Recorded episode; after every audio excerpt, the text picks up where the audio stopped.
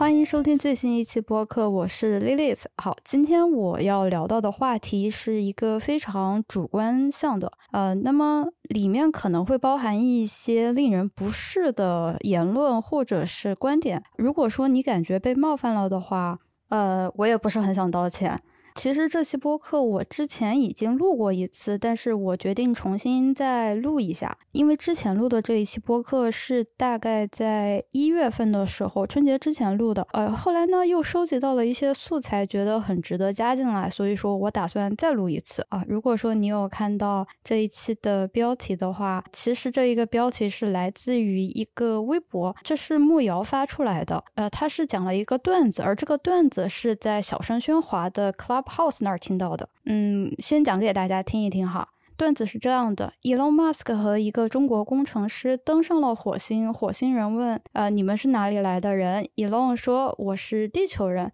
中国工程师说：“我是人大附的。”啊，但是我本人没有跟人大附的人打过交道啊。但不得不说，这段子侮辱性极强。啊，下面有一条点赞最高的评论说，这个应该明显会说我是清华的，然后我就默默的点了个赞。今天的话题就是来源于清华这个主题。那么时间再往前面推一点的话，就想到这一期播客的主题，是因为我有一天收到了一条私信，呃，在 B 站上面，呃，那一个人他当时发了一句话，里面内容包含了非常精简的一些信息，就是说，呃，他来自于清华大学的某个老师的课题组以及他的名字，然后接下来问的一个问题是说，这是我的微信，我能加你吗？我要说的是，我有一早起来看社交媒体的习惯，所以我当时看到这条私信的时候，其实脑子不太清楚，所以我当时很迷惑，因为我之前发过一条视频，说我倾向于不公布我的微信，你可以在任何一个平台，不论是邮件、B 站、微博，你都可以找到我，向我问问题，但是微信是不可以的啊。公众号是公众号啊，要说的是，而且我已经把这个事情打在了呃视频的封面上面，就是我感觉我已经昭告了所有。所有人，然后我已经想尽办法让大家在第一时间知道我不愿意被人问微信这个事情，所以我第一反应是为什么还有人会想要问我的微信呢？后来我又想起来，其实我在那一个视频里面有讲过，说如果你真的很想加我微信，或者说你觉得呃有什么事情让我感到兴趣，并且觉得适合加微信的话。那么大家也不妨可以试一试。所以呢，我觉得说，那我想一想，是不是他有讲了一些什么特殊的东西，让他觉得我会加他的微信？好，然后我又回去阅读了这条私信之后呢，我想了想说，如果按照这样的一个假设的话，呃，那么首先这个人我肯定不认识，其次。呃，这个清华大学某课题组这一个 title 是唯一剩下的呃有用的信息，在我看来啊，那这个时候呢，我就斗胆猜测说，那么是不是这个 title 是可以成为我加他微信的动机呢？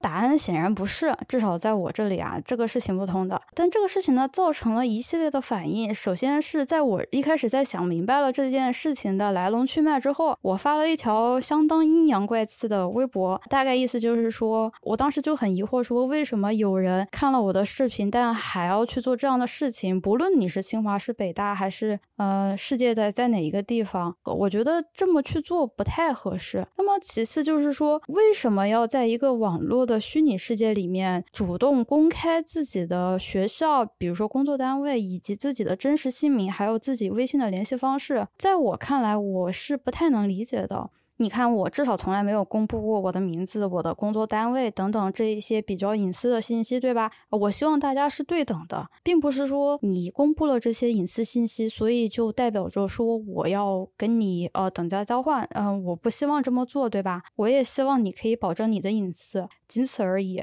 但最后有一点呢，是对着一个陌生人说出自己是清华大学这个事情的时候呢，这是一个 title，或者说这是一个标签，而这一个标签它。不一定全是好的，其实这个才是我今天最想要讲的东西。之前啰嗦了那么多，可能有人看过我的一些视频之后，就知道我对清华大学整体印象是不怎么样的，或者说我对清华大学这四个字是没有太多的好感的。我之所以对清华大学有这样的一个负面情绪，是因为我是有私怨的。那么这个私怨，我可以简单的跟大家讲一下，就是我前男友在他从一个普通的九八五保送到清华大学直博啊，他对我的态度就发生了改变。但是我要说的是，他比我大概大了那么几岁，所以我大概从高中考到大学的时候，他差不多过了那么一年，他从呃本科考到了那个博士嘛。然后呢，我几乎是在就是枪前后的一个时间里面，我是从高中保送到了一个九八五大学。当时我保送了之后，就我前男友他还是在那一个普通的九八五里面，我也没有说我保送了，然后怎么怎么样，觉得人家不行还是怎么样的。我那个时候挺喜欢他的嘛，所以我也觉得这不是个事儿。但是等到他过了几个月之后，保送到了清华大学，他态度一下子就变了。或者说，他感觉说我配不上他，因为我没有保送到清华，也没有保送到北大。我就在想说，这清华有这么大的魔力吗？就是考上清华，就是能够眼睛往下看了吗？呃，当然后来就分手了嘛，还有其他的一些原因，就总的来说就是一渣男啊。那么也正是因为他，然后导致我对清华大学就没有了任何的好感。所以说，如果你被连累了，嗯，那么我还是要给我自己呃洗个地的。其实我要说的是，我肯定是一个很主观的人，以及不是那种非常客观、公正、公平的人。那么我不喜欢我前男友，我就连带着他所在的单位我不喜欢。但是我也很清楚的知道是我的。前男友绝对不可能去否定清华这一个大学以及这个大学里面所在的呃，就是学生啊，或者是老师什么的。但问题是，generally 来讲，就我对清华没有感觉。所以，如果说你在一个呃贸然的情况下，对吧？而且做出了一个相对来说令我不太舒服的一个举动之后，并且还挂上了清华大学的这个关联，那如果是你的话，我不知道呃会怎么想。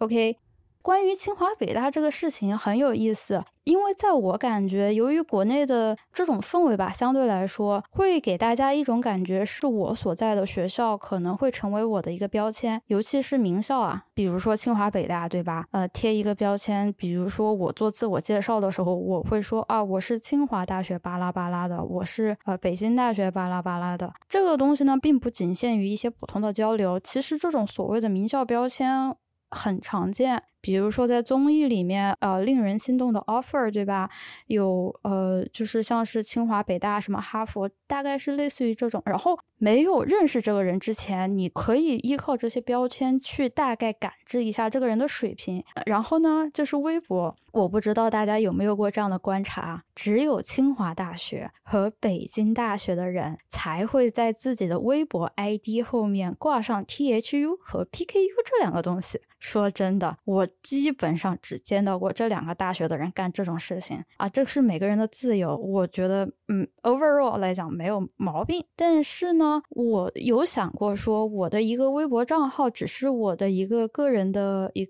呃个人的一个私人空间，对吧？那么我发表的一些言论，我评论的一些东西，是否代表了我的立场呢？我觉得是的，但是有代表着我学校的立场吗？不是的，比如说我会发啊，我今天看了《经济的巨人》，我我昨天又看了《岩泉》啊，难道就代表着说我学校、我的大学啊什么的，然后他们也都会支持学生去看这个吗？那显然不是哦。我这个东西呢，并不是过度解读，而是说站在一个陌生人的角度，当你把这一个标签拿出来的时候，他会不自觉的去关联这些东西，去试图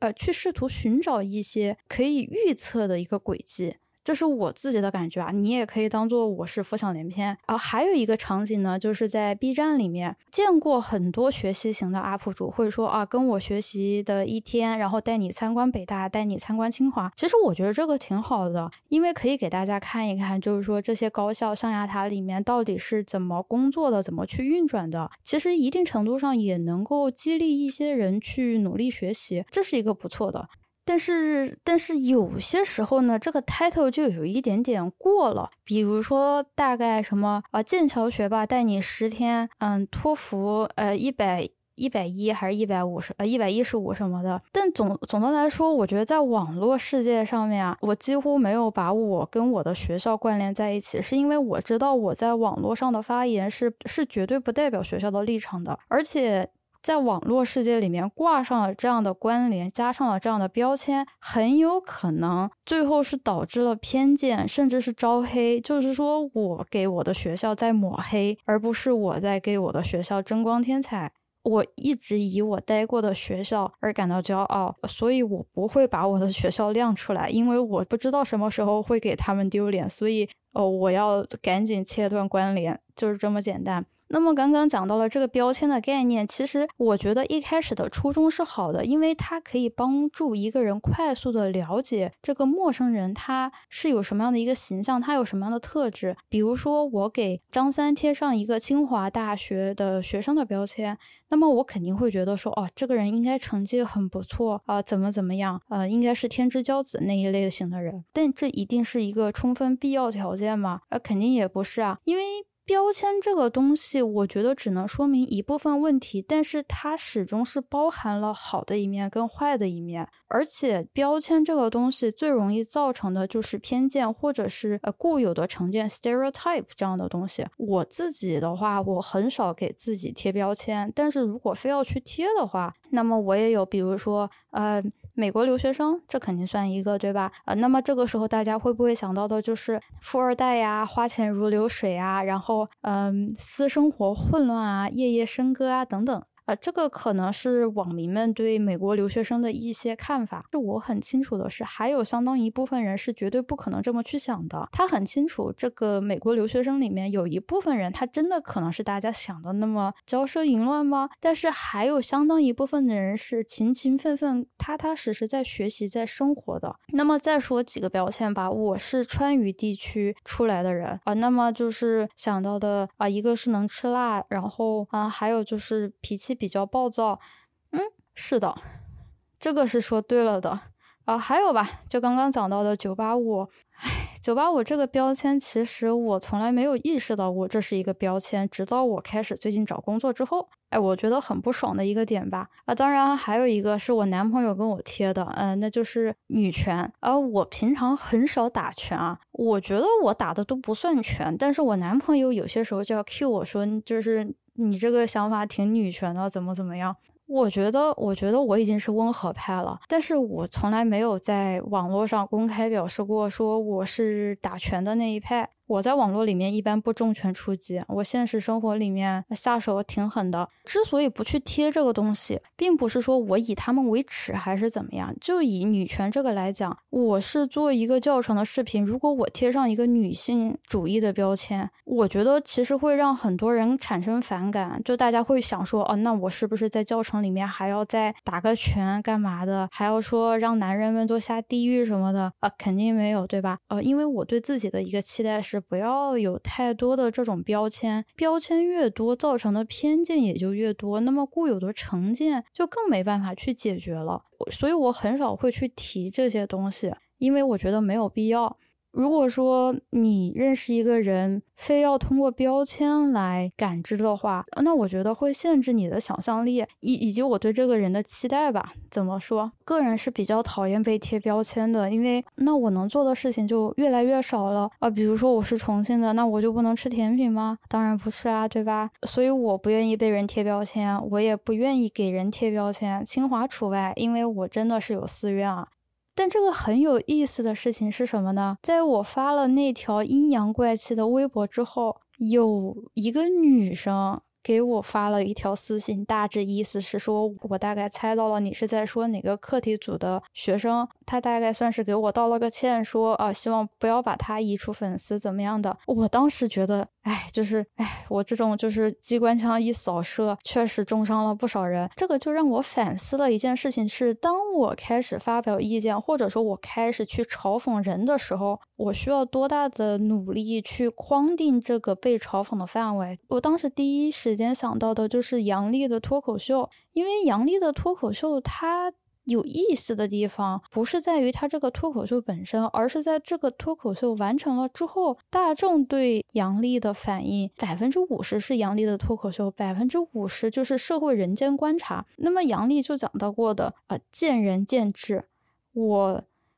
不能同意的更多。我个人的理解是，当杨笠在说哦，男人不行，就是男人明明那么普通，却又那么自信。他讲出这番话里面，绝对不是想说全天下每一个男人的。他在一场脱口秀里面，他不可能花那么多的时间限定一个范围，说哦是什么什么什么样的男人，多么多么油腻的男人才会是普通且自信的。作为杨笠脱口秀的听众，是要具有一定的辨别水平的，对吧？要听一下反应之后说，哎，我是不是这样的人？嗯，如果说我不是的话。那我就听了就听了呗。有的人听了之后就有点气得跳脚。我不是说这个妹子，啊，我觉得这个妹子是被我误重伤了的。就我是觉得对她感到委屈啊。但是我想说的是，有的人是对这条微博表示了有那么一点点的不满的，但不是这个妹子啊。我要先说这个妹子是很可爱的。在这个事情发生之后呢，我正好。请了我的两个同学来我们家里面吃火锅，那其中有一个就是清华大学的啊，相当于我们那天是四个人，加上我室友还有他的室友，除了他是清华的以外，剩下三个都是九八五的，嗯，可以算 top 五吧，毕竟众所周知，top 五的九八五里面有十所学校，大家就随便选选吧。那天聊天的时候，我就问了一句话说。为什么只有你们清华的人会说你们是从清华来的？我的那个清华同学他就非常的震惊，说：“嗯，不说我们是清华来的，那我们能说自己从哪儿来的呢？”但是剩下的两个非清华的人就立刻 cue 到了我想要表达的是什么意思啊，然后我就跟他讲了我当时收到了这样的一条私信的事情，然后他就说。嗯，这个不合适，就是这个贸然询问人家私信的事情确实不太合适。但是他也跟我们说，呃，他们清华的同学们都比较喜欢在跟人接触、交新朋友的时候，会第一时间说自己是清华大学的，怎么怎么样的。他之所以这么做，是因为清华大学对他来说是一个很有归属感的地方。他觉得清华大学的学生是比较团结的，哪怕是在世界的各地。其实，其实这个我觉得挺好解释的。如果说你对这个地方有归属感的话，我觉得大家会第一时间想要去认识来自于这个同一个地方的人。但是就我自己的体验来看，还真是除了清华的人以外，不会在第一时间问说你是哪个大学来的。就我的话，可能更多的会问说，哦，你是哪儿的人啊？对吧？你北京的，你是新疆的，你是河北的还是哪儿的？而我很少会第一时间去问到说这个人的学校是哪儿来的，除非有直接的工作上的往来。在我跟这个清华的同学沟通当中啊，我终于接触到了清华的那个叉字班的黑话到底是怎么样的。这个东西，我虽然认识很多清华的学生，但是我从来没有去问过他们。然后，呃，我终于这么多年过去之后，我知道了什么是叉子班啊。如果说你不知道的话，可以拿一个小本子记下来。那么我们平常说啊，我是几几级的，一般比如说我是一二级的，我是一六级的，在大学来说啊，一般是你是哪一年入学的。对吧？比如说，我会跟人说，哦，我是一二级的，我是一六级的，等等。但是清华不一样，清华叫做叉字班。这个叉是怎么算的呢？就是你哪一年入学的那最后一个数字。比如说你是一二年入学的，那你是二字班。接下来，比如说六字班，就是二零一六年或者是二零零六年入学的，就以此类推，十年一个轮回，仅此而已。啊，清华的人一般是这么交流的：首先，先问你是哪个学校的，如果是清华的，下一步对的暗号就是你们是呃，你是几字班的。那么这个时候呢，就有一个很巧妙的事情是什么呢？只有本科的学生才可以有这个几字班的称谓，而硕士跟博士是没有的。所以说呢，如果对方的回答是说哦，我不是什么叉子班，我是怎么样的，那那你就默认你不是本科生，然后这个无形之中呢，鄙视链又出现了，哎，太难了。这种黑话其实每一个高校都有，多多少少我们高校也有，只是我的大学不够。好，就是配不上这种叉子般的黑话。嗯，一方面我觉得是一种归属感，是一种熟悉感，其实是挺好的，这都是件很好的事情。但是另外一方面是，如果依靠这样的一些东西，如果依靠这样的一些呃所谓的荣誉感，无形之中去看低其他人的话，那我就觉得这不合适了。我不是说我的同学还是什么，我只是很 generally 来讲，有不少的人是考上了清华北大之后，感觉是一步登天，比如我的前男友，对吧？但问题是，考上了清华北大，那就是人上人了吗？说真的。清华北大里面绝对有非常厉害的天才型的选手，这个我不否认。但是绝大部分都是普通人。以及我自己的经历来看啊，能考上清华北大的是天时地利人和这三者不可缺一，运气是非常重要的。尤其是高考或者说考上本科吧，因为我见过有太多的人是完全具有去。清华北大能力的人，但最后没有去。大家只是普通人，不知道有多少人渴望清华北大这样的名校，是因为他这个名校的光环所在呢，还是因为其他？当年我也想去考北大，但我觉得北大之所以能那么吸引我，是因为北大它有非常好的资源，它的实验室啊，它的一些师资的配备啊，都是全国最强的。我是看到的是它的资源，我看到的是它的平台，并且我希望能够借用它的平台来发挥自己更大的价值。那么，如果是说想去北大、想去清华，那是因为我我觉得他们这个 title 很厉害的话，我觉得是本末倒置，或者说大家我我会觉得说是忽略了最本质的东西。毕竟清华北大作为国内最好的两所大学。所有的资源都是朝这两个大学倾斜的。你不管是钱，你不管是设备，你不管是教师的资源，绝对是一顶一的，这不用讲。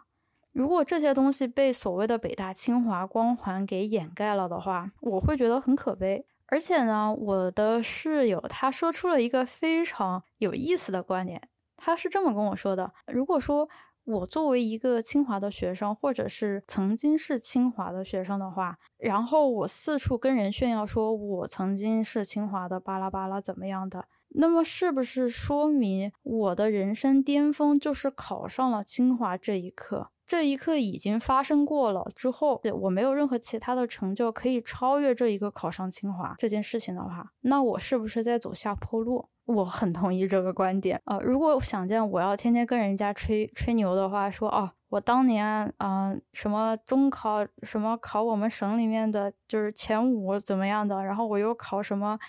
保送，然后我又怎么怎么样，我又竞赛一等奖怎么怎么样的。如果我老讲那些东西，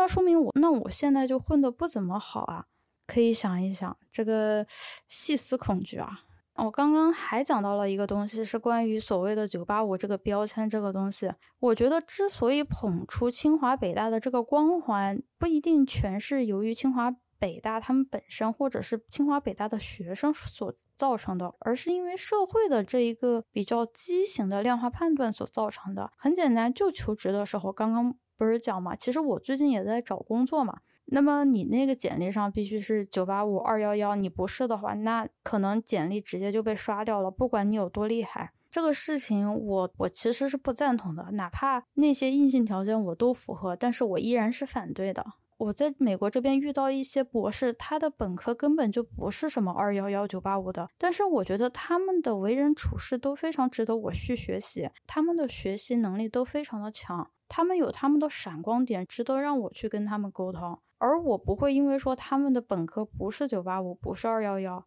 我就甩都不想甩人家，no。但在国内的一个大环境下呢，求职这个事情。使得这种名校的光环被无限放大。根据我自己的观察，是因为人实在是太多了，他必须得找一个标准去筛掉。他思来想去说，那我们就找本科这个东西吧，对吧？本科学历。但是要知道的是，现在还是有相当一部分人考上了研究生，啊，考上了博士，其实已经花费了相当大的精力去巩固、去提升自己的学习能力，去提升自己的一些呃软实力，还有硬实力等等的。但是他经过这么多年的努力之后呢？却还是很难弥补他在短则六七年、长则快小十年的这样的一个一个历史政绩上面，还要受到了挫折。如果说我现在算下来的话，我高考之类的，我应该是在快七八年之前了，对吧？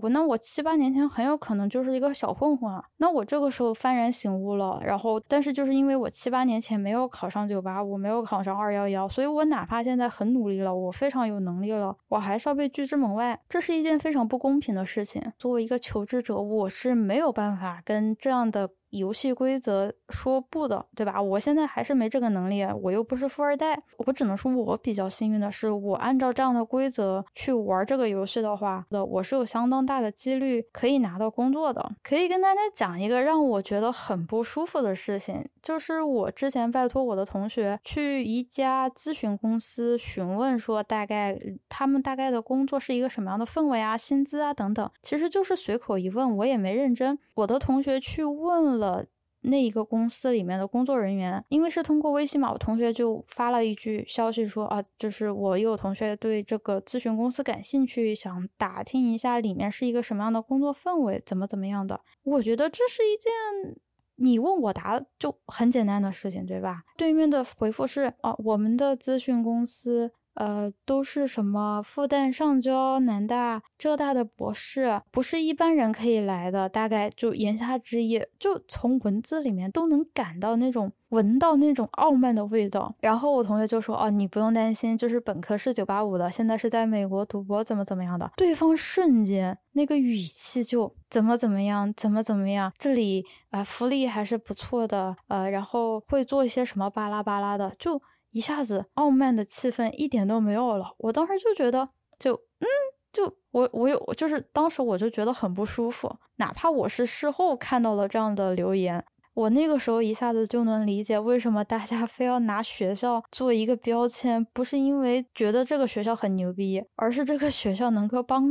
助我去抵御一些非常不公平的看待。但我也有想过，说我现在是这个局中。玩游戏的人，对吧？我必须得去遵守这个游戏规则，但是这就代表说我能够利用我的优势去操纵这个游戏吗？或者简单来说，那就是如果我因为学历比较好的关系，然后我得到了更多的机会，那是否就代表说我应该遵循同样的一个逻辑去鄙视或者说去看不起那些学历不怎么样的人吗？我的答案肯定是不的。就一句老话嘛，多年媳妇熬成婆，自己受到的一些苦难，受到的一些不公平，有的人他会选择说，好，既然我已经遭受了这样的一些不公平对待，那我不希望其他人遭遭受到，这是其一。有的人就是说我费了这么大的力，我吃了那么多的苦，我终于拿到了这个成就，那么我要对其他人，这些还没有达到这样高度的人，